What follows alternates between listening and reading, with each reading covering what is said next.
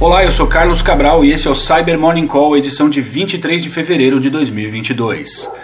A gente começa essa edição repercutindo uma matéria publicada ontem pelo TechCrunch sobre uma rede de aplicativos de stalkerware. Os aplicativos de stalkerware são uma classe dentre os sistemas que classificamos como spyware, ou seja, softwares usados para espionagem. No entanto, enquanto a indústria do spyware é focada em vender para governos, os apps de stalkerware são aqueles feitos para atender aquelas pessoas que querem monitorar os filhos ou o cônjuge, por exemplo.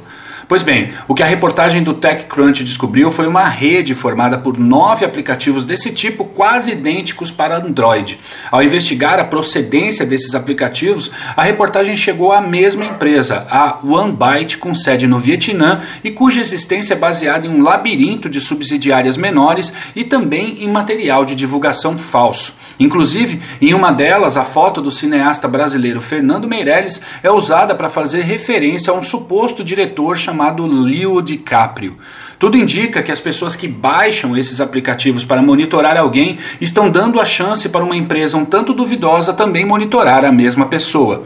Mas a coisa é ainda pior. Ontem o pessoal do CERT americano publicou uma nota sobre uma vulnerabilidade nesses aplicativos. Eles não estão autenticando o acesso via API adequadamente e possibilitando que um atacante não autenticado obtenha acesso aos dados das pessoas monitoradas. Repercutiu bastante ontem uma análise da Enlab que detalha as atividades de um grupo qual não foi identificado, mas que está abusando de servidores de banco de dados SQL vulneráveis e expostos à internet. Nesses incidentes, os criminosos estão escaneando a internet em busca de servidores com a porta 1433 aberta e executando ataques de força bruta com o objetivo de controlar a conta de administrador do banco. O objetivo é o de instalar beacons do Cobalt Strike nessas máquinas, os quais serão usados para se movimentar pela rede do alvo. E diversos proprietários de dispositivos do tipo NAS de uma fabricante chamada Asustor reclamaram no fórum de usuários da fabricante durante todo o dia de ontem. Eles alegam que seus equipamentos foram atacados por operadores do ransomware Deadbolt. O Deadbolt é uma ameaça recente, documentada originalmente no começo desse ano em ataques contra dispositivos NAS de outra fabricante, a QNAP. Na nota de resgate, os criminosos dizem que o ataque tem relação com a segurança inadequada do equipamento e exigem 3 centavos de Bitcoin, aproximadamente R$ 5.700, para que as vítimas obtenham a chave que decifra os dados. A Sustor diz que está investigando o ocorrido e recomenda que os usuários alterem as portas de conexão definidas como padrão no equipamento, desativem o mecanismo Easy Connect e o acesso via SSH e SFTP.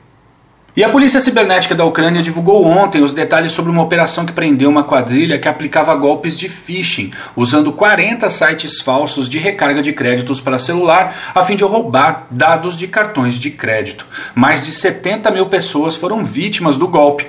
No total, a polícia estima um prejuízo financeiro de 5 milhões de ivrinhas, aproximadamente 870 mil reais. E o pesquisador Simon Scannell, da Sonar Source, publicou ontem os detalhes sobre uma vulnerabilidade ainda sem correção no sistema de web-mail de código aberto chamado ORD. A falha está presente nesse sistema desde o final de 2012 e afeta o recurso que exibe uma prévia de documentos do OpenOffice no navegador. Scannell descobriu que é possível enviar documentos do OpenOffice em um formato específico, que ao ser convertido em uma dessas prévias, poderá executar um código malicioso em JavaScript no navegador da vítima. Questionado pelo portal The Record, o pesquisador disse que, abre aspas, se um atacante conseguir atingir um administrador com um e-mail personalizado e malicioso, ele ele poderá abusar desse acesso privilegiado para tomar conta de todo o servidor de webmail, fecha aspas. Vale lembrar que o Horde é uma das três aplicações de webmail que fazem parte da instalação padrão do cPanel, que é um painel de controle usado pela maioria das empresas de hospedagem web atuais. Em uma consulta no Shodan por essa tecnologia é possível ver mais de 2 milhões de instalações do produto. O pesquisador tentou por sucessivas vezes estabelecer contato com os mantenedores do Word para que eles disponibilizem o patch para o produto, mas não teve resposta. Ou seja, trata-se de uma vulnerabilidade sem solução definitiva, mas é possível desabilitar a funcionalidade de exibição de prévias dos arquivos, editando um arquivo de configuração no servidor. Link com o procedimento para isso aqui na descrição do episódio. E a gente termina essa edição com a notícia de que o repositório de bibliotecas JavaScript NPM removeu 25 bibliotecas maliciosas que tinham o objetivo de roubar tokens de acesso ao aplicativos de mensagens e colaboração Discord.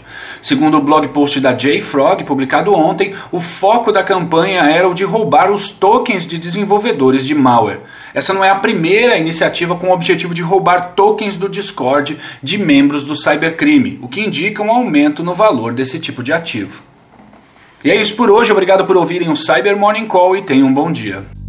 Você ouviu o Cyber Morning Call, o podcast de cibersegurança da Tempest. Nos siga em seu tocador de podcast para ter acesso a um novo episódio a cada dia. E para saber mais sobre a Tempest, nos siga no Instagram, Twitter e LinkedIn ou acesse www.tempest.com.br.